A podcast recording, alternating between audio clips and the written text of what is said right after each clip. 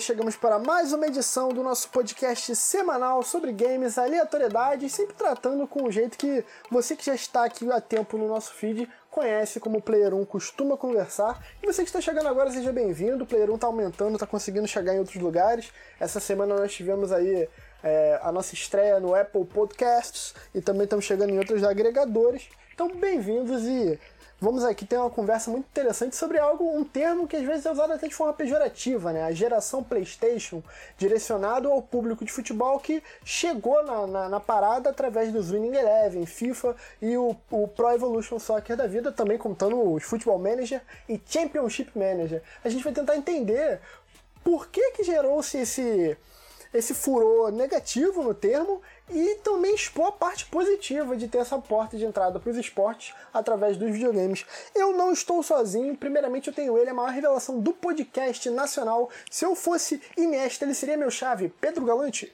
Fala Vitão, fala galera, fala Quinho, fala querido convidado com nome de artrópode.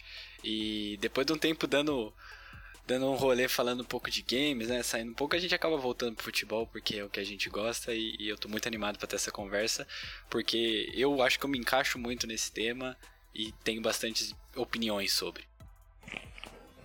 Por falar em opinião, temos um, um grande cara de opiniões muito fortes. Você foi para mim a coisa mais bonita que me aconteceu. Não pode imaginar os sonhos que me deu e quanta insegurança me deixou a Deus. Quinho? Fala, Vitão. Bom, cara, quando você falou das opiniões fortes, eu achei que você ia falar do convidado, mas tudo bem, ficou lisonjeado da mesma forma. E a respeito da geração PlayStation, só queria dizer que que legal seria se tivéssemos uma geração PlayStation de outro país que conhecesse os nossos times aqui no Brasil. Seria uma coisa maneira, né? Por um minuto eu achei que você levantaria a hipótese de uma geração Xbox mas não foi dessa vez que Kim se pronunciou sobre a guerra dos consoles. Ele se pronunciou sobre o nosso, nosso querido convidado, é uma honra tê-lo aqui. A gente agradece primeiramente a disponibilidade de vir conversar com a gente sobre esse tema. E quando a gente armou esse tema, a gente pensou, é ele, a gente vai atrás e ele tá aí com a gente, diretamente dos canais Esporte Interativo, Bruno Formiga.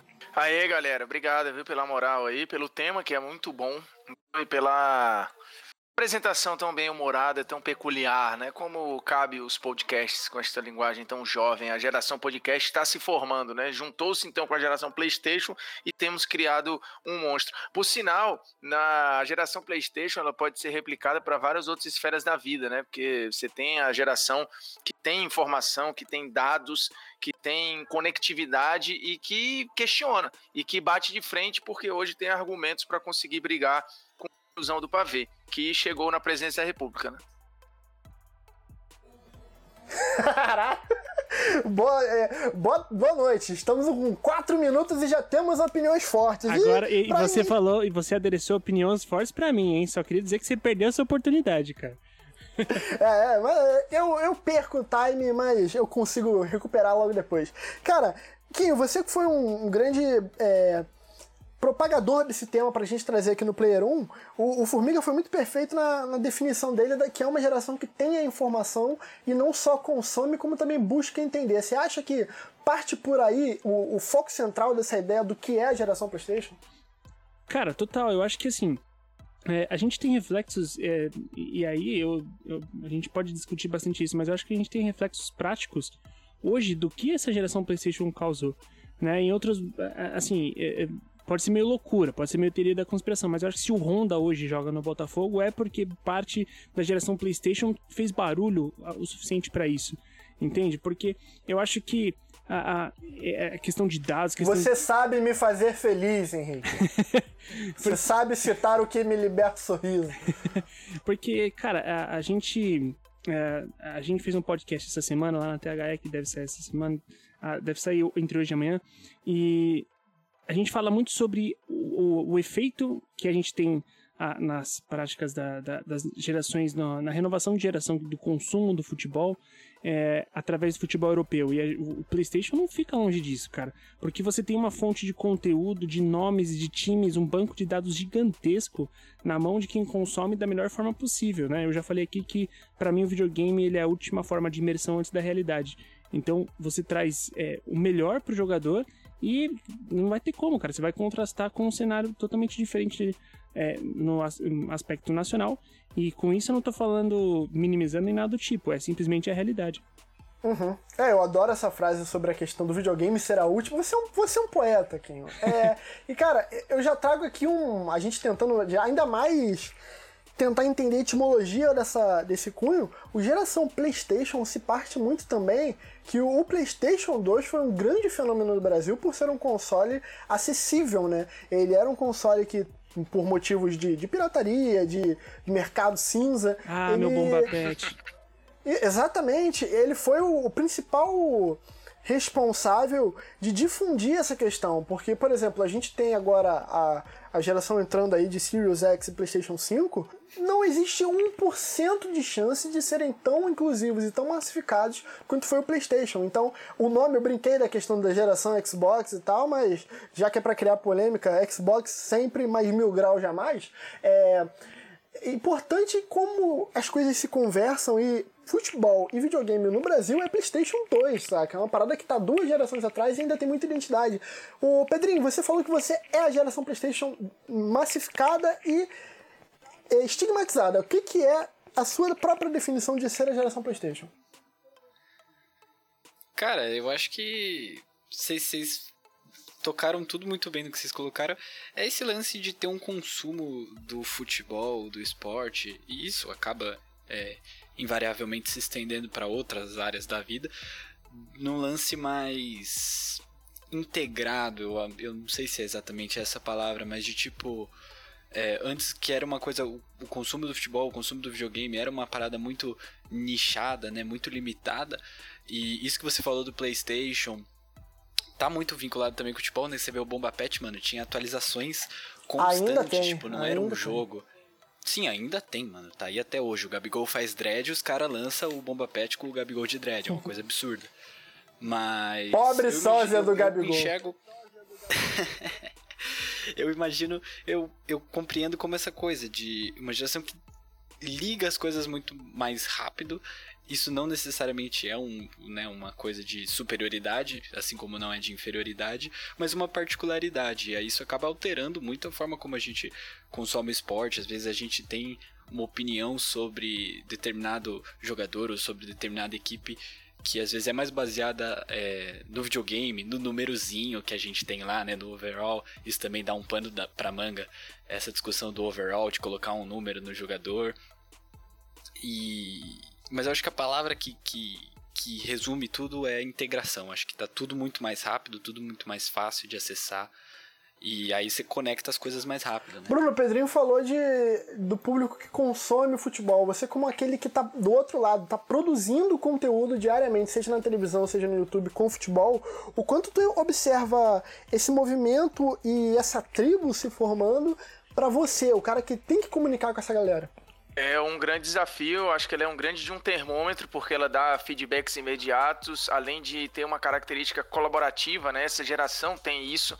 É, quando você está falando de atualizações online, que obviamente é feito é, pelo PES, é feito pelo FIFA, não é feito por uma pessoa, mas essa é uma geração que colabora, porque ela pega aquela informação, ela também te atualiza muitas vezes, porque você tem grupos que seguem só o Borussia, que seguem o Leipzig, que tem torcedores do Brasil que fazem comunidade por Lyon, fora as comunidades dos clubes locais, gente que cria o perfil Remo Tático, só para fazer análises táticas do Remo, por exemplo. Então, assim, são coisas que há um tempo atrás eram inimagináveis. Então, são pessoas com tanta sede de produzir, de consumir, de desconectar, de, de dar feedback. Seja tem gente que esculhamba, é intolerante ao erro. Tem gente que pega o erro e fala, ó, oh, fulano aqui não tá mais jogando na lateral, esse cara agora, porra, ele tá jogando na de volante, o técnico já tá fazendo isso há algum tempo. Então, eu acho que é uma característica de uma galera, o, o PlayStation, a geração PlayStation que eu brinco, ela, ela é só um, ela é um sintoma porque essa geração está em outras coisas também. É, essa galera conectada está em outras esferas, né? Você vai ter isso no seriado, o cara que hoje consome o seriado dele, por exemplo, minha filha gosta de Stranger Things, ela tem 10 anos, 9 anos, né? Vai fazer 10 anos que vem. Mas ela sabe tudo da série, ela consegue pesquisar referências da série, coisas que eu, por exemplo, na minha série preferida, talvez, sei lá, a Gata e o Rato do, dos anos 80, eu lá conseguia fazer, pô. Eu mal sabia quem era o Bruce Willis. Ela sabe todos os atores, os gostos do cara, as curiosidades. Então, acho que o, isso no futebol é só um sintoma de um todo é, e que eu acho muito bom. Então eu faço, eu, quando estudo para jogos, eu penso nesses caras muitas vezes e naquele torcedor mais fanático que não necessariamente joga PlayStation, mas acompanha muito o time dele e que se eu cometer qualquer deslize, ele vai saber. Então é nesse cara que eu penso, obviamente tentando ser didático e dinâmico para um todo, mas entendendo que eu posso ser divertido, eu posso ser informativo, eu posso ser didático, dinâmico, mas eu não posso ser leigo na informação que eu estou passando, porque ela tem que ser certa. E normalmente esse moleque sabe muito antes de qualquer um. Então, esse garoto que joga no PlayStation, que está conectado, que consegue entender conceitos táticos através do jogo, que sabe a atualização da semana, porque o, o time lá está atualizado, se o Jordi Alba foi titular ou não no Barcelona, dependendo da atualização que acontece muito em parte é, replicando o que aconteceu na vida real, esse garoto hoje ele tem argumentos e dados para conversar com um adulto sobre futebol e além dele ter as próprias memórias e de falar, beleza, você fala aí, Pelé não se discute, mas por que não se discute? Porque tá aqui, eu tenho um cara que hoje tem 700 gols em tantos jogos oficiais, que foi seis vezes melhor do mundo que isso e uh, por que que eu não posso discutir? Por que, que essa é uma verdade dogmática, quase religiosa, que eu não posso tocar? Então eu acho que a geração PlayStation é o conjunto disso tudo, né? E hoje já tem uma evolução do termo, né? Que é o cara chamar de Enzo. A geração PlayStation, ela pode ser a geração Nutella, pode ser a geração Enzo, que na verdade é um termo pejorativo para quem tem medo de conversar com esses caras porque não tem embasamento para tal. Então, assim, é mais fácil esculhambar mesmo, porque como eu não posso conversar à altura, eu tenho duas formas de lidar com, com a ignorância eu sou ignorante, eu posso tentar melhorar e conversar, ou enquanto ignorante, eu posso tentar diminuir o, entre aspas, intelectual e falar isso aqui não é importante. Que é o que a gente está vendo acontecer num movimento geral global, né? A intelectualidade ser jogada no ralo porque a ignorância está vencendo. No caso do futebol, quando você trabalha com dados, com informação e tal, o cara que não acompanhou isso, que ainda comenta futebol como se estivesse nos anos 80, e, e é como se ele estivesse analisando novela nos anos 80, querendo comparar com a novela de agora. Porra, mudaram as câmeras, mudaram os atores, mudou a linguagem, mudou o público, mudou tudo. E o cara acha que ainda é aquela obra de 30 anos atrás, e olha que a gente está falando de arte, né? Que é uma coisa relativamente atemporal. Quanto mais desempenho esportivo, que é uma parada que, poxa, é evolução pura e muitas vezes ciência. Então esse cara, ele pode querer parar no tempo e achar que todo mundo parou com ele. E aí, ao invés de abaixar a cabeça e falar, beleza, eu preciso me atualizar, é melhor ele ridicularizar quem está atualizado. Eu acho que o movimento, para mim, é muito claro o que acontece. É, e pelo que eu entendi, tira de você, que é o, o produtor de conteúdo, o estandarte daquele que vai trazer a verdade absoluta para você você acaba se tornando o porta-voz de uma verdade que é facilmente é, massificada. É, é, facilmente o público já vai ter aquela informação e você vai ser o cara que vai espelhar o que ele está sabendo, não necessariamente concordando, mas apresentando os dados que ele já tem, certo? Não, não é você que vai ditar o, por exemplo, você falou do posicionamento, né? O Davis, jogador do Bayern. Se você, não é você que chega e fala que, olha só, é a primeira vez que ele joga de lateral. Não, tem uma galera que já sabe que no Canadá ele já jogou assim, mas já tá esperando de você essa reciprocidade, né? Eu vou te acompanhar e você mostra que tá capacitado. Exatamente. Né? O cara, ele, ele, às vezes, assim, eu, pela experiência, pela rodagem, pelo meu olhar de mundo, talvez eu faça recortes no jogo ou use essa informação para linkar coisas que sejam úteis na transmissão, que talvez o cara em casa não, não ele tenha a informação, mas ele não faz a conexão. Eu consigo ser esse facilitador, o comentarista ali às vezes é um curador, né? Tem várias informações para o jogo e ele escolhe o que, que é importante estar ali para contar aquela história. Eu brinquei há pouco, eu estava gravando com, com o pessoal do Scout do Corinthians, é, especificamente falando de Corinthians, mas a gente está falando de um assunto muito parecido com esse e, e, e que assim a gente escolhe muitas vezes o que falar, né? É, isso pode parecer uma imposição, mas o jogo eu não tenho como dar 5 mil informações que eu tenho ali, a história de cada jogador, isso não tem, não tem como. Mas naquele Tottenham e Ajax, por exemplo, do, do gol do Lucas, você obviamente tem a história do Lucas ali, porque ele é o personagem do jogo, ele tomou a atenção do jogo para si, então ele acaba sendo, quando ele faz o primeiro gol, você já acende o sinal de alerta. O segundo, você já acende de novo.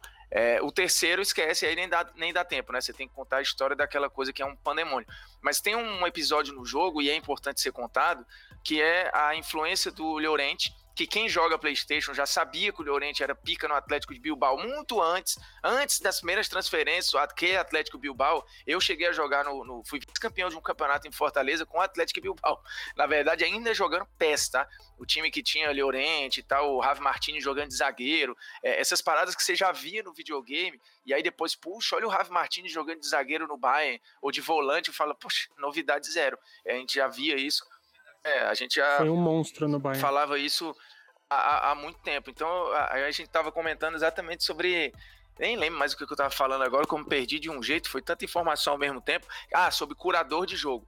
É, você escolhe falar de uma coisa, e, por exemplo, o papel de Julio Orente naquele jogo, ele é um grande coadjuvante fundamental para que o Lucas faça o último gol, porque ele entra para ser referência, né? O Tottenham entrou naquele jogo sem um cara que desse profundidade, sem um pivô, até porque o Harry Kane estava machucado, não sei o quê, e aí joga o Llorente no, no, segundo tempo, numa parte do segundo tempo. E ele muda, ele, ele enfia a defesa do Ajax para trás, ele cria uma coisa que o Tottenham não tinha, e a disputa dele no alto ali, o papel dele de pivô, faz com que a bola picote, pipoque e sobre pro Lucas.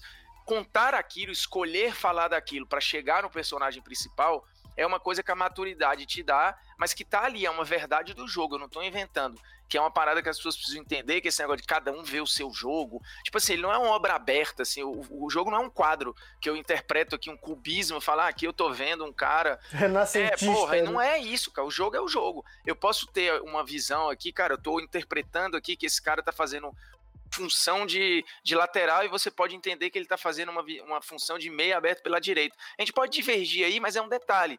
Né? Mas tem coisas que não tem o que fazer. Assim, não tem opinião ali. Eu só tô levando, é como você falou, eu só tô confirmando o que o cara já sabe. Ou para aquele que não sabe, eu estou alertando, falando, tá vendo isso aqui? O Everton Ribeiro, por exemplo, é um falso ponta. Ele sai do, do lado para dentro. Mas não dá para dizer que o Everton Ribeiro faz a mesma coisa que o Vitinho faz, pô. Só se eu for idiota. Porque. Ou, ou tratar a audiência como idiota. Assim, os dois estão atuando pelo lado. Isso quer dizer que eles são jogadores iguais ou que cumprem funções iguais? Não. Um tem uma função clara. É, ou limpa para dentro para bater ou vai para linha de fundo. O outro ele vai desacelerar o jogo por dentro, vai procurar o lateral, vai conectar com os jogadores de meio. É como chama falso ponta. Então é isso. Se o jogo, cara, tem a verdade dele, ela vai se impor. Basta você ler e interpretar isso para as pessoas, assim, é, traduzir, né, isso para as pessoas. Acho que o papel é esse, cara. E a geração PlayStation é um ótimo sarrafo para você saber se está falando merda ou não. Resumindo, é isso. Não, eu ia fazer uma, uma pergunta, na verdade, pro Bruno, que é Cara, eu, eu, eu, entendo o lance da geração PlayStation, a gente vai falar bastante esse termo, mas é, é só para contextualizar do que, que a gente está falando exatamente. Eu tenho uma ideia de que é, essa geração PlayStation foi talvez um dos precursores de, de manter esse, de, de buscar esse conhecimento, de entender como é que funciona. E não só é, é, você se atualizar em questão tática, em questão de posicionamento, em questão de organização de time, porque basicamente é isso que você faz quando você joga um FIFA, né? Você é o técnico e você vai vai mover aquilo. Você no seu canal você também explica algumas formações técnicas e táticas através do PlayStation, o que é muito legal. Eu tenho a impressão de que é, esse cuidado com essa informação também nasce com a geração PlayStation. A cada Copa do Mundo que vai acontecer e o cara já tá jogando com o Adebayor no PlayStation, isso em 2006, né? Então eu, eu, eu tenho a impressão de que muito disso começou com essa, essa geração que jogava videogame. É, você acha que eu tô viajando Não, eu acho que é como isso, a gente cara? conversou no início, é, é um, um sintoma na verdade, uma consequência né, de, uma, de uma geração de internet, de conectividade, de jogo, de interatividade. Essa é a geração da interação. Eu também quero participar. Eu também, eu não só vejo o jogo, eu vejo o jogo, mas eu comento o jogo na segunda tela. Eu às vezes ajudo um comentarista. Eu posso depois comentar na foto do jogador tal se ele jogou mal, se ele jogou bem. É, então, assim, cara, a maior prova disso, a gente está vendo agora a Fórmula 3 investindo num piloto brasileiro que, que é piloto de jogo virtual. O Vilas Boas saiu do Futebol Manager. Essas pessoas estão saindo do, do mundo virtual, que é um mundo de dados, para um mundo real porque o mundo virtual e o mundo real estão cada vez mais fundidos e próximos. Então é, é, é uma ilusão você achar que, que essas pessoas estão num outro patamar ou são nerds que só veem o jogo como uma coisa automatizada e, e, e, virtual, porque não é verdade, porque o jogo ele cada vez é mais próximo do conceito real. E a resposta desse cara que desse brasileiro, acho que é mineiro, se eu não me engano, é, que está indo para o mundo real da, do, do, piloto mostra o quanto a coisa é próxima. Ele estava num simulador e hoje ele pode ser capaz de pilotar um carro de Fórmula 3 de verdade. Do mesmo jeito que o Vilas Boas hoje é capaz de, de treinar um time real. Então isso é muito louco. Então, como eu não lembro agora qual é o time, cara, um filho de um diretor de um clube inglês desses aí, eu não vou saber qual, jogava futebol manager, acho que em 2002 ou 2000, por aí, chegou pro pai e falou: Ó, oh, contrata esse moleque. E ele jogava futebol manager, ele é, ele é fantástico. O Firmino, né? O Firmino tem a história de que o, o Hoffenheim monitorava ele aí. Teve o primeiro Isso, contato mas não é o Firmino. O caso, esse moleque, eu vou. Depois eu pesquiso e trago aqui. Era o Messi, o garoto. Ele chegou pro pai e falou: Cara, pega o, esse, esse moleque, é um fenômeno na base do Barcelona, não sei o quê. E aí o pai deve ter cagado na cabeça do menino. Também não ia conseguir tirar, porque o Barcelona já sabia o qual era o potencial que ele tinha ali, 2003, 2002, 2000 e pouquinho. E deu, deu jogador, né? Deu jogador. Né? Isso, né? então assim, mas ele. Acho, é, mas ele, mas ele, ele viu, o cara detectou, porque, cara, a base de dados do Futebol Manager, pessoas que tem espalhada no, no mundo trabalhar, você tem, você tem sites colaborativos como o é. Transfer Market, o Gol, ou o Gol.com e tal. Cara, isso é absurdo, isso é, é de um nível de. é, é tão fantástico para a gente olhar assim, essa democratização da informação, é, é, lógico que vai sair muita merda, é lógico que vai sair muita coisa ruim, porque as, as pessoas vão é, criam essa auto-verdade, né? O cara que é irresponsável e, e, arrogante ao mesmo tempo, porque a ignorância misturada com a arrogância cria um, perigo danado. E aí o cara vai produzir a verdade dele, como tipo o Olavo de Carvalho, e vai virar achar que é filósofo e ter alunos e não sei o que e tal. Mas assim, é, é, é, o Olavo de Carvalho, esses, os alunos dele, são ônus de um bônus. Eu acho que tem muito mais a ganhar do que a perder, tá? O Olavo, eu acho que ele é um, ele, ele é um mal que faz parte do que está acontecendo aí, mas você tem mais gente produzindo coisa legal do que loucura. Ou terraplanista, então... É... é esse lance da, da base de dados, cara, que você mencionou é legal porque eu vejo. Eu enxergo o impacto disso no futebol, especialmente do videogame, porque antes o futebol tinha aquela coisa de, né, tipo, os craques são os que receberam os dons dos deuses. Era sempre uma coisa muito estigmatizada. Para explicar aquilo, era sempre uma ideia mitológica e tal. É, ou então, né, quando, quando era mais é, palpável era relacionado ao físico, né? Então mais raça, mais força, mais velocidade, essa coisa do tático sempre ficava um pouco escondida. E no videogame começa a ter essa porque o videogame, né, no lance do código, ele já começa a quantificar isso, né? Então, tipo, você tá jogando ali, aí você chega no intervalo e você tem, tipo, o seu, a sua porcentagem de acerto de passes. Tipo, você tem a sua porcentagem no campo de ataque. Então, começa a ter esse contato com as informações e isso vai aumentando conforme as tecnologias vão aumentando. E é o que você falou, não basta mais o cara ter a informação, ele tem que fazer uma síntese daquilo, ele tem que interpretar aquilo. E aí eu acho que para mim o que é, fecha uma espécie de arco dessa geração PlayStation é quando a gente pega a última Copa do Mundo 2018, que a FIFA institucionalizou que todas as seleções poderiam ter um analista observando de, de numa cabine de fora, né, com uma câmera é, aquelas câmeras aranhas que tem uma visão muito boa do jogo, podendo comunicar com o banco de reservas durante o jogo.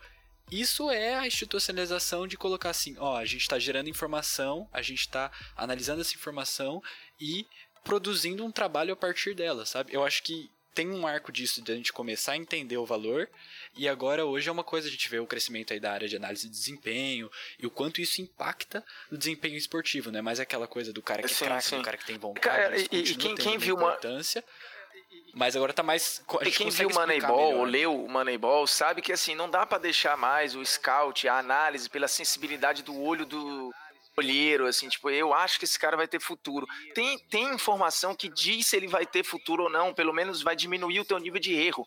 Porque, assim, os, os times da, da, da Liga de Beisebol dos Estados Unidos, eles estavam cometendo muito erro. Eles iam na, no olhar, às vezes, do coroa, que, poxa, não, eu tenho uma bagagem aqui, eu consigo perceber. Mas, cara, tem tanta valência no meio do caminho. É claro que o mundo profissional tem cobranças e, e, e logísticas que, que podem quebrar um garoto que seja muito promissor, mas a chance, se eu for pelos dados, por que, que dados serve para tudo na cabeça de alguns, menos futebol? Porque, tipo assim, eu vou analisar um currículo, eu, eu, esse cara aqui, todo mundo tem a percepção, fala super bem, porra, cara é desenrolado, porra, tem uma inteligência emocional proativo, proativo cara. Pô, todo olhar é do cara que dados colocados ali, ou o currículo escolar dele com vários dados de nota, é tudo uma merda. Então, tipo assim, será que ele é isso mesmo? A chance de eu errar é enorme se eu apostar nesse cara. Pode ser que funcione. Eu entendo que as métricas escolares, elas hoje talvez estejam ultrapassadas. Esse exemplo talvez nem seja o melhor, porque tem muita gente boa aí que não tem formação nenhuma, que não tem nota e tal. Mas, dependendo do caminho, se for um caminho acadêmico,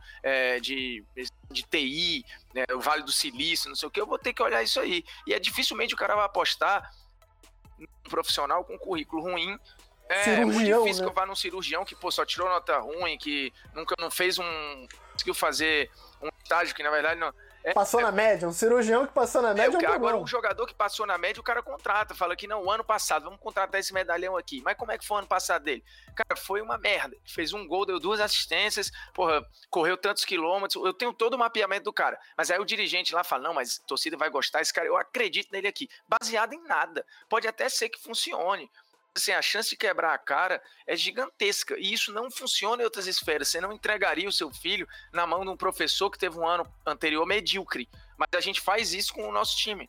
Por exemplo, então eu não consigo entender por que, as pessoas têm tanto medo dos dados e tal, quando isso está no mundo. Tenta brigar com é uma realidade e mais cedo ou mais tarde você vai ser engolido por ela. Você pode continuar sustentando, esperneando, que é essa coisa lúdica, que o talento vem do nada, que a pessoa nasce ungida. E, e mesmo que nasça ungida, para quem acredita isso aí, o cara nasceu pronto, a questão do futebol hoje é uma merda, é ainda mais contraditório. Porque se, beleza, você acredita no, no dom, se você acredita no dom, as pessoas continuam nascendo com talento, certo? E se elas continuam nascendo com talento, não teve nenhum fenômeno mundial em que Deus resolveu parar de produzir talento, elas continuam produzindo. Tem mais gente, mais escolas produzindo futebol pelo mundo, mais preparação física, com mais dados, com mais segurança para essas crianças se desenvolverem. Qual a lógica que sustenta a tese de que os jogadores hoje são piores? É, é, é baseado em quê? As pessoas defendem isso, porque eu realmente não consigo entender. É, é baseado simplesmente em numa memória afetiva que acha que a pessoa, assim, isso é muito escroto também do, do cara mais velho, né? E de todos nós, assim, um dia pode, pode ser que eu seja assim, é, de você querer achar que a época que você viveu é especial por algum motivo. Tipo assim, então eu vi essa época aqui que é só minha. Eu vi isso aqui.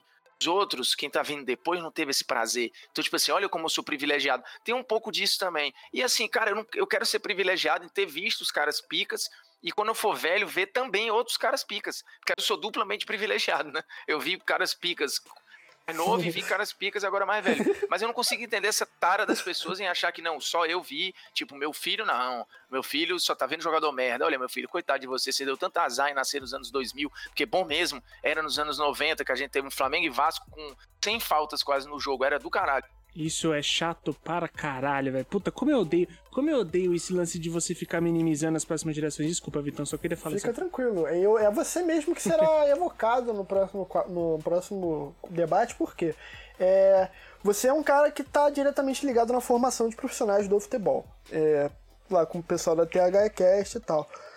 E, cara, a, a minha digníssima Clara, ela fez recentemente um trabalho, a propósito, tirou 10, muito orgulho. Eu, tô até querendo disponibilizar, tentando convencer Parabéns, ela, Clara. Tentando convencer, disponibilizar. Ela usou um trabalho, uma proposta de ação em escola, ela faz licenciatura de, de letras, utilizando Assassin's Creed como base. Então, assim, era meio que os, os alunos teriam que jogar o Assassin's Creed 3, que é o da Revolução Americana, e ali montar toda uma parada em inglês mesmo, é, pegando pontos culturais, pegando quais personagens aparecem, quem é aquele personagem, o que, que, é aquele evento, o que, que é aquele monumento, e passar isso numa forma didática. E ficou muito bom o trabalho dela. E eu quero saber de você, que é um cara que está diretamente, o Bruno também, o Pedrinho, que é professor, e o Bruno, que é um cara que é, tem a comunicação como o, a skill principal dele. Vocês acham que o videogame, cada vez mais tendo visto a partir dessa geração como algo intrinsecamente ligado com o esporte ou qualquer outra forma de entretenimento, pode começar a ser usado, quem sabe, para treinar? A gente vê, por exemplo, o Bruno citou um cara, uma coisa que eu não sabia, um piloto de Fórmula 3 que vem de simuladores. A gente vê pilotos de avião treinando em simuladores. É, você acha que haverá um momento que, principalmente a partir dessa geração, que já está acostumada com essa ideia, a gente vê, por exemplo, uma formação de técnico utilizando Futebol Manager? É, eu, Desculpa, foi mal. É porque a minha resposta é muito curta, não tenho nem dúvida. E isso já é usado, né? Você vê, às vezes, os caras. É, se a gente considerar que o videogame é também realidade virtual e é outras coisas, eu não, venho nenhuma, eu não tenho nenhuma dúvida. Isso já é usado para simulação em combate, para ver como é a reação do cara, a tomada de decisão dele em determinado momento. É, você vê isso em vários. Não só no, no esporte, mas em, em, outras esferas, né? Você tem hoje simulador do cara jogar desde o xadrez até coisas que são mais complexas, como por exemplo um jogo de tiro, que vai simular ali uma situação para você tomar uma decisão, fazer uma escolha, é, quando você tinha. Então, assim, eu não tenho nenhuma dúvida que isso vai acontecer. E se os clubes fossem mais inteligentes, eles já pegavam, se você tivesse uma categoria de base de treinadores, né? Que você não tem, mas você já podia gerenciar muitos pelo futebol manager ou por um aplicativo que ainda vai surgir, é, é óbvio, com é, mas o foco da minha pergunta é que isso não acontece porque quem está administrando não é é, tão ligado com essa cultura como, por exemplo, eu e o Pedrinho, que somos mais novos, ou vocês que tem, são um pouco mais velhos que a gente, mas que se abrem para essa cultura. Vai ser, né? Quem tá gerenciando você já vai, tem o... é, acho que por isso porque, que Mas trava. acho que vai ser, porque você tem uma renovação, você tem uma limpeza de ideias, né? Você tem o Nagelsmann já, que é uma criança, né? no meio dos treinadores. É, ele vem, de, ele não tem, como diria o presidente, histórico de atleta, ou praticamente não tem, mas ele é um cara muito novo. Esse cara daqui a pouco lá na frente vai pegar um cargo de diretor, vai virar um técnico que é referência. Ele acredita muito em métodos tecnológicos de treinamento, tanto que ele implementou em, em vários lugares, e vem outros muitos por aí. Entendeu? Tipo, e aí eu acho que, por exemplo, uma inovação dessa pode partir, por exemplo, de um, RB Leipzig, assim, de algum time da Red Bull, por exemplo, que é quem tá apostando no moleque que eu falei há pouco da, é, que eles estão sempre né? à frente. Então basta um fazer. Na hora que o primeiro fizer e que obviamente der resultado, né? Porque, tipo, hoje talvez não se fale muito do futebol manager como formador de técnico, porque o Vilas Boas talvez não tenha atingido o primeiro patamar. Mas se, sei lá, o Klopp tivesse vindo do, do futebol manager, estava todo mundo comprando aí pros seus clubes. Exatamente. E eu acho que se não for por bem, vai ser por mal. Assim, no sentido de, tipo, cara, é, se as, a, vamos, vamos ter em mente também que em boas esferas a, do consumo e da produção do futebol é gerido por dinossauros, tá, gente? É, tanto na parte é, é, estrutural mesmo do futebol brasileiro, quanto na ideológica. Quanto em várias.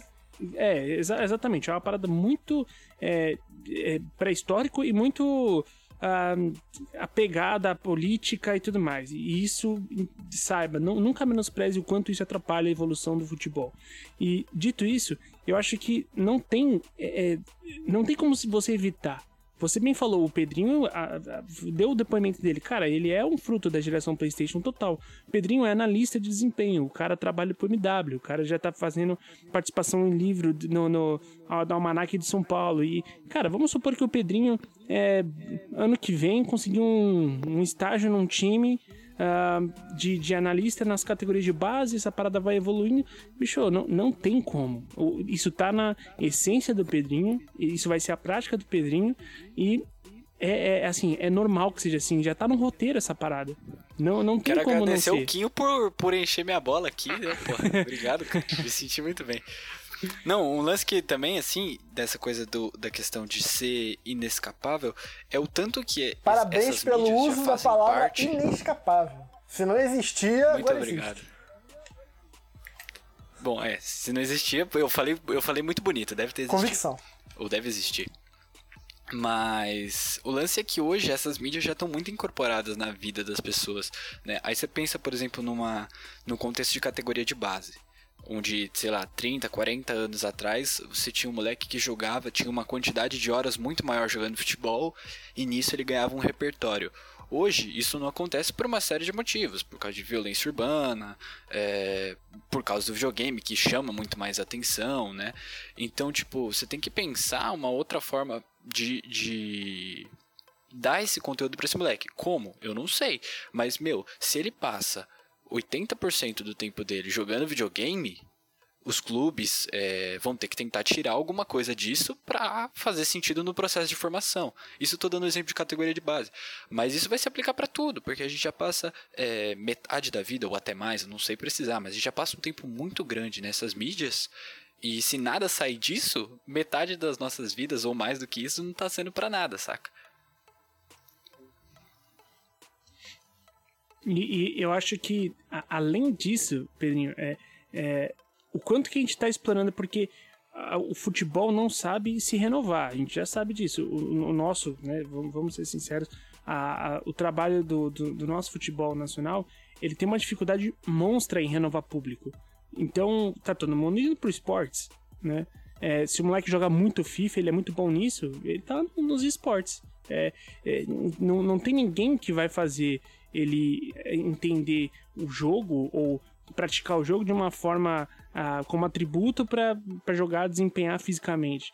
Então, cara, tá perdendo, tá perdendo para outras plataformas. É, e aquilo. É, o pessoal lá do Filtre fala muito isso, né? Do, da questão do, do público do, do, futebol tá dividindo o público com outras coisas que às vezes eles nem percebem. É, e, e, e, outra, hoje você tem o, o, jogo concorre com o Netflix, concorre com a segunda tela, concorre com um mundo que é cheio de estímulos, e o futebol brasileiro concorre com o futebol europeu, que esteticamente é muito mais bem acabado, é muito melhor jogado, os melhores estão lá concorre com o futebol brasileiro, que também se sacaneia. Demais, e, e toma atitudes absurdas, e você vê numa quarta-feira à tarde, você vê um jogo de Champions, vai à noite para ver um jogo do brasileiro ou da Libertadores, parece outro esporte.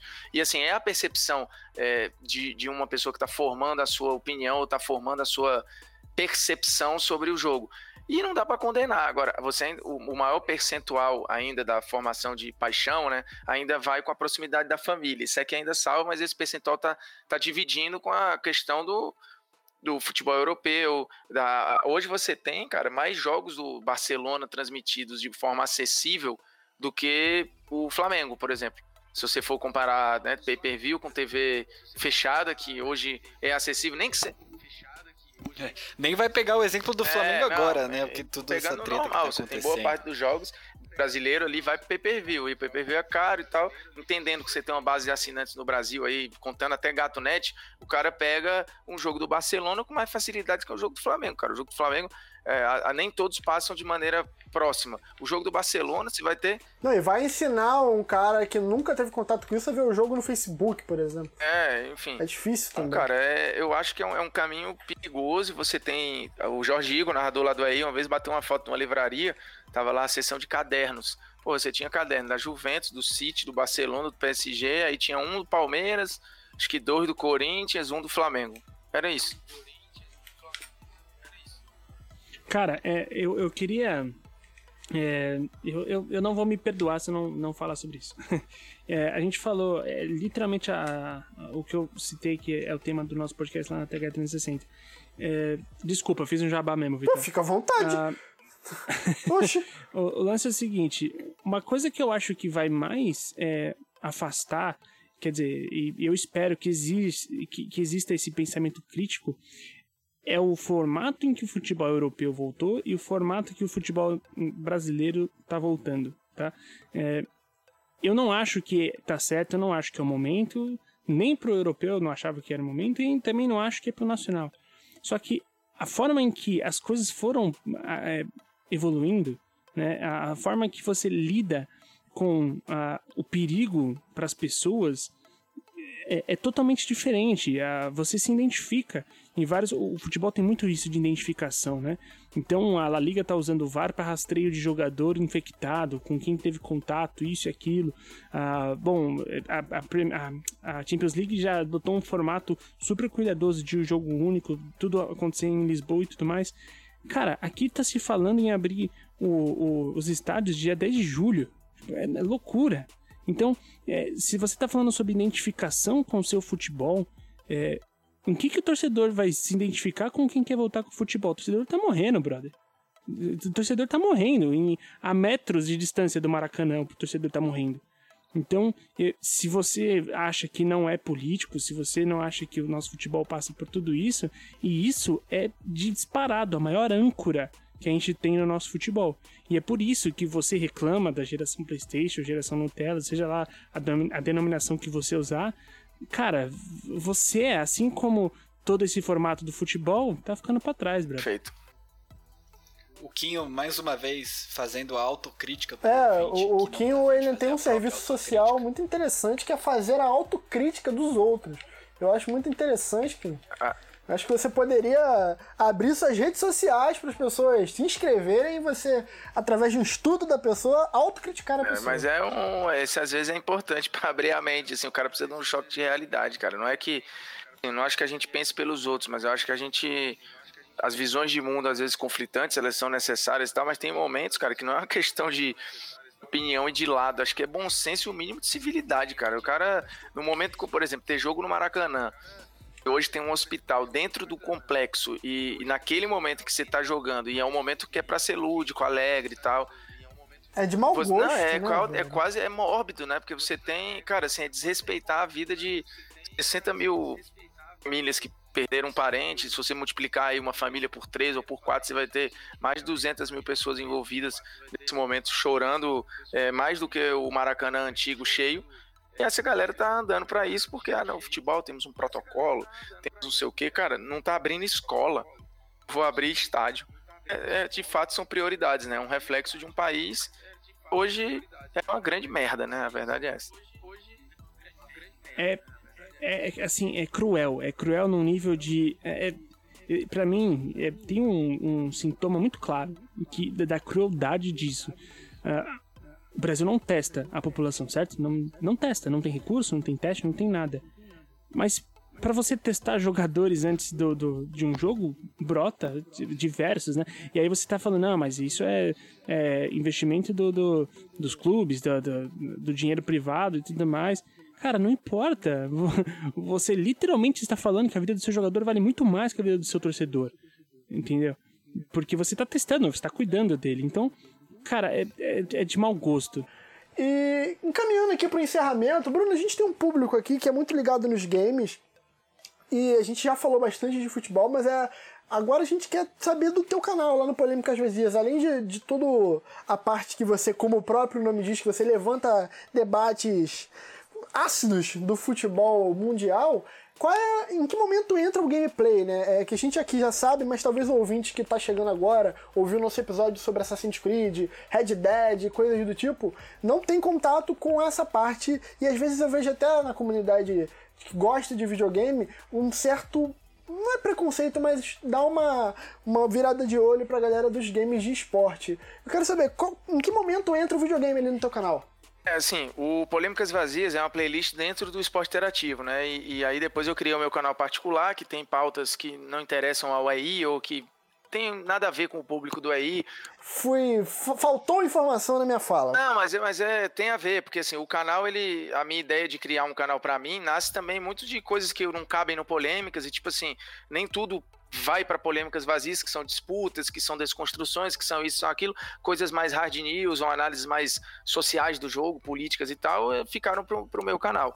É, e aí eu fui percebendo que uma questão de direitos, né? Você não tem é, direitos de imagem no YouTube, você tem muito problema de levar strike, do vídeo não ser monetizado e tal. Então, tipo assim, eu quero falar do Liverpool, do Klopp. Não posso usar as imagens da Premier League porque eu vou ser derrubado ou não vou monetizar o vídeo. Então, no mesmo segundo você é derrubado, é, é um absurdo. Maneira divertida de falar que tem imagem para cobrir os lances eu consigo simular, porque a ideia é você ter um simulador de futebol ali, que é muito fiel, como a gente discutiu aqui, à realidade, desde as funções dos jogadores, pressão alta, é, jogar com os laterais, enfim, você tem tudo, você consegue emular qualquer time. E ele já vem previamente nesse preset aí. Então, os times já são basicamente como eles são na vida real. E aí você, obviamente, vai jogando, você vai conseguindo controlar e replicar coisas que você quer especificar. Pô, quero falar só do Firmino. Então, eu consigo controlar aqui e fazer essa movimentação e tal para explicar. Então, foi uma maneira de falar de tática que que é, eu acho, uma coisa importante para as pessoas entenderem o jogo de uma maneira divertida, é, dinâmica e sem ter problemas com direito de imagem. Mas para ser justo, eu tinha essas ideias, mas e, e, e, tentei uma vez fazer de uma maneira bem mais amadora, com a câmera aqui atrás da TV, e eu atrás de mim, né, na frente da TV e tal, não sei o que, falando do City, depois do Liverpool, e depois o pessoal lá do Táticas de Futebol é, foi entrando em contato comigo, que eles também têm um projeto assim, falou, cara, vamos fazer o seguinte, é, a gente já que está produzindo para o nosso, a gente quer um impulsionamento, você pode nos ajudar a impulsionar. Então a gente te dá o conteúdo, te dá o vídeo já editadinho, com marcações, e você só fala em cima e faz a análise que você quer em cima do vídeo. Aí eu, beleza. E foi super legal para eles, assim, eles tiveram um boom bem legal no início de, de seguidores, que eles fazem um modo carreira lá com o Leeds e United, e, e aí me passaram conteúdo. Sim, bem realistão, é, bem é, Exato, bem aí eles me passaram vídeos do City, do Liverpool e do Atlético de Madrid, que acho que são times que têm bem a assinatura dos seus técnicos, e depois um vídeo do Flamengo também para pegar o hype assim e tal. Depois eu tenho uma ideia, a gente troca umas ideias de conteúdo, eles também têm mais tempo que eu, né, para fazer essa captura, essa edição, porque às vezes para ter nove minutos de vídeo, o cara jogou 15 vezes ali para conseguir fazer aquilo. E aí, tipo, eu queria fazer só a análise do Messi. É, o Messi do meio campo para frente, por exemplo, assim, o cara que tem todas as valências de um armador e artilheiro ao mesmo tempo. E aí a gente pode fazer um só em cima do Messi, que aí eu acho que eu ilustro o que eu estou falando e eu consigo comunicar com o cara, porque aquilo é empático para ele, né? O moleque joga aquilo, ele fala: caramba, tá aqui uma coisa que eu vejo todo dia e nunca me saltou aos olhos isso. Então, acho que foi aí que nasceu a ideia. Muito bom, linguagem, né? É muito. Você traz a linguagem pro público de é, forma só muito um, mais orgânica. É um parênteses que é legal aqui que eu lembrei uma vez também, é, que eu achei Fica à vontade. que eu achei foda, o, o Desimpedidos tem o Fred mais 10, que hoje tem vários problemas com inclusive teve que meio que reformular o programa para poder driblar essas questões de não ter os gols ali para falar e tal. E aí eu lembro uma vez que ele, a UEFA é muito cri-cri também com a história de, de direitos, acho que eles têm até razão também. Mas daqui a pouco vai inviabilizar né, a produção das pessoas se todo mundo tiver que ter. É, há, há, de se debater um uso. É, é, é, uso limpo, uso. Tem um nome certo para isso que é.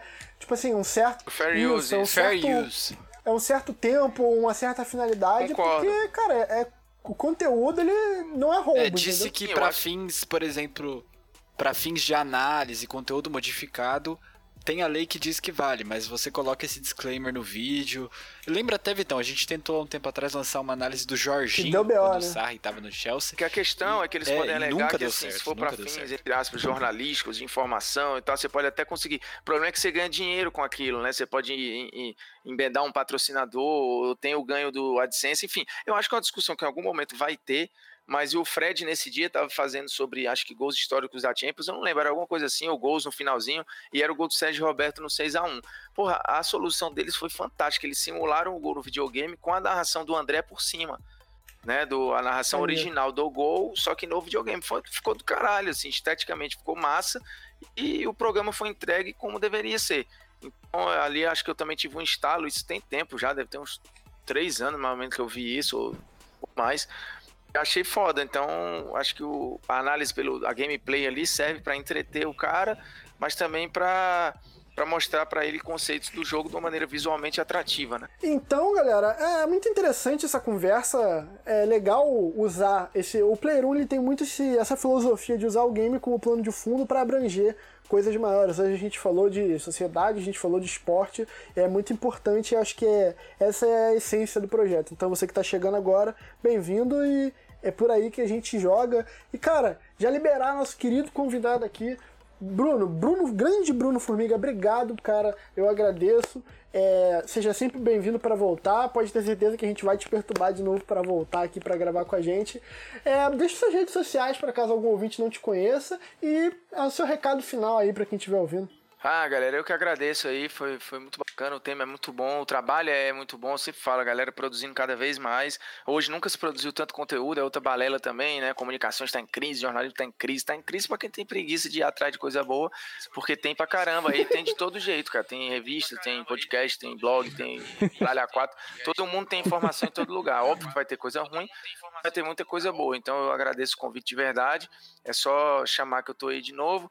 As redes sociais é arroba Bruno Formiga no Twitter, porque eu tenho desde 2009, então o Bruno Formiga estava liberado. No Instagram não estava, então é Bruno.formiga. O Facebook, que eu não sei se tem gente da idade aqui que acompanha o podcast que ainda usa o Facebook, mas é Bruno Formiga EI, a página, e o canal é Bruno Formiga, mas também dei moral lá pro polêmicas vazias que está dentro do esporte interativo. A gente tem vários outros produtos, né? O de placa, mano a mano, melhor de 10, uma porrada de produto legal que a gente tem criado nessa pandemia aí. Então é isso, é nós, estamos juntos. O recado final, cara, é que, rapaz, balança, mas não cai, mas eu espero que caia em breve. eu não estava esperando. Eu só queria é, dizer. Kim, por favor. Eu só queria dizer não, eu só queria recomendar que o Melhor de 10 é realmente é um conteúdo muito massa, é muito muito divertido de assistir. Parabéns pela ideia. É... E cara, já vou encerrar, já vou encaminhar aqui meu encerramento. Uh, cara, o pouco de ideia que eu trocava com, com o Bruno lá no meio dos trabalhos lá do curso de tática total que a gente promoveu na escola é sempre muito divertido. Ele apareceu lá no nosso vídeo que a gente fez o registro do curso e tudo mais. Cara, prazerzão gravar um podcast com ele. Prazerzão a gente falar sobre essas paradas, falar e, e, e desconstruir esse papo de, de próximas gerações. É uma coisa que eu detesto demais. E, e lembrar também que se, cara, se a próxima geração é tão é, é, tão assim deplorável do jeito que a galera comenta, pô, saiba que você tem uma boa influência porque você que criou, tá? Só queria falar isso aí. É, e tipo, cara, eu, eu, acho muito maneiro a gente tentar ressignificar também essa parada de, de que a geração PlayStation é sinônimo de, de algo ruim, né? Então, se a gente tem tantos reflexos hoje de avanço do futebol, é graças a isso. E, bicho, valeu. valeu eu acho legal só essa deixa aí que é boa, porque eu acho muito engraçado isso, né? Os caras olham o bom era antigamente, que coisa maravilhosa, né? porque antigamente era fantástico, época da. Nem ditadura o cara acha que houve, porque acha que era muito legal. Eu falo, era bom para ela, bom para quem? Você tinha 89% de analfabeto, mortalidade infantil lá em cima, desigualdade social absurda. Porra, começou aí é, questão de corrupção e tudo mais, só estudar o pingo de história. E aí os caras falam, não, porque hoje essa geração está perdida. Caralho, mas vocês que criaram, então olha a merda que vocês fizeram, vocês que, que eram que porra, ah, o cidadão de bem, olha o tanto de cagada então que vocês produziram. A gente, quando eu digo a gente, eu me incluo, porque eu acho que eu tenho cabeça jovem, mas assim, eu acho que a gente tá tentando salvar a merda que vocês fizeram e a gente tá tentando é, limpar a bagunça. E tem gente vindo agora que tá limp tentando limpar ainda mais. E eles falam como se eles fossem, tipo assim, vítimas deles mesmos, né? Tipo assim, a gente criou esse caos, mas poxa, que coisa, como o passado era tão bom e esse futuro que não é tão promissor porque só tem pessoas malucas e tal. Eu sempre falo assim, se a gente for na acepção da palavra mesmo, se o mundo fosse dominado pelos conservadores, a gente ainda tava na idade da pedra, pô. Como é que uma pessoa pode olhar e achar que você vem progressista, vem de progresso? O conservador conservador vem de conservar e é um termo que nasce da elite. Né, o conservadorismo que é conservar a monarquia, as tradições, e nós sempre as, as tradições da elite. O cara, o cara que é pobre e conservador, ele é um cara, porque ele não sabe a menor ideia, ele tá jogando contra ele mesmo. E conservador, que eu falo no, eu falo no termo econômico Exatamente. da coisa, tá? Não em costumes, essa balela que inventaram aqui para falar, eu sou liberal na economia e conservador no costume, que é tipo assim, é um, um Frankenstein ideológico para você justificar a barbárie, né? A verdade é essa. Exato, e, e, e, conservar o status quo. Então, tipo, se você tá falando que a elite é conservadora, é porque ela quer se conservar é, é, na elite. Só, ah, só é, reflita é, é, por isso, por esse lado, por favor. também que eu não entendo, eu não, eu não defendo socialismo, comunismo, quando a galera fala, eu posso, eu obviamente sou muito mais alinhado às ideias sociais é, e, e humanas de esquerda do que de direita, mas econômicas não, até porque não funcionou. Mas quando a pessoa fala, ah, porque o comunismo não deu certo, aí fala, o cara pálida, quem disse que o capitalismo deu? Porque assim, já tá matando gente pra caralho aí há é. anos, criando abismos sociais e tal. E tipo, e os caras achando que é fantástico. Assim, é legal pra caralho. Tem uma porrada de gente morando embaixo do, do viaduto. Você tem gente que vive com um real por dia. Porra, 1% da população mundial ter 40% do PIB. Eles acham isso normal. Tipo assim, não, isso é o modelo de dar certo. Porra, irmão, tu é um alienado no nível que tu não tem nem ideia. É, nem, nem tem, nem tem entregador informal de serviço de aplicativo morrendo ah. pedindo socorro e não ter. Nem tem galera fazendo protesto sobre isso. Tá não, bom, não, não, não tem. O capitalismo, e, e o, tá, o capitalismo tá, é boneco, legal nesse tá da hora. que chama esse cara de empreendedor, né? Tipo assim, a senhorinha que tem 70 anos e deveria estar tá em é. casa, é. cuidando do neto, ou cuidando da própria vida, ou fazendo um curso de arte, porra, ou o senhorzinho que deveria Ou cuidando da vida dos outros também, né? Ou, é, ou, cuidando, ou viajando. Ou isso, Ou viajando, vai pra praia, mas senhorinha. Mas ele tá entregando o Uber, a imagem, olha aqui. Olha quem quer correr atrás, né? Que pro empreendedor. Irmão, porra, na boa, vai se fuder tu e teu empreendedorismo. É, é, literalmente aquele meme do cachorro com, com, a casa pegando fogo, ele toma o café e fala assim, tá Cara, tá tudo bem, cês, né? Vocês entendem por que, que eu me identifico tanto com formiga? É nóis, né? Isso. Desculpa, Pedrinho. Não, e, e, assim, vocês falaram da, da juventude e do, do futuro deplorável. Eu tenho certeza que a, as próximas gerações estão em boas mãos, pois o adolescente, o jovem hoje, vê como exemplo Pedro Galante.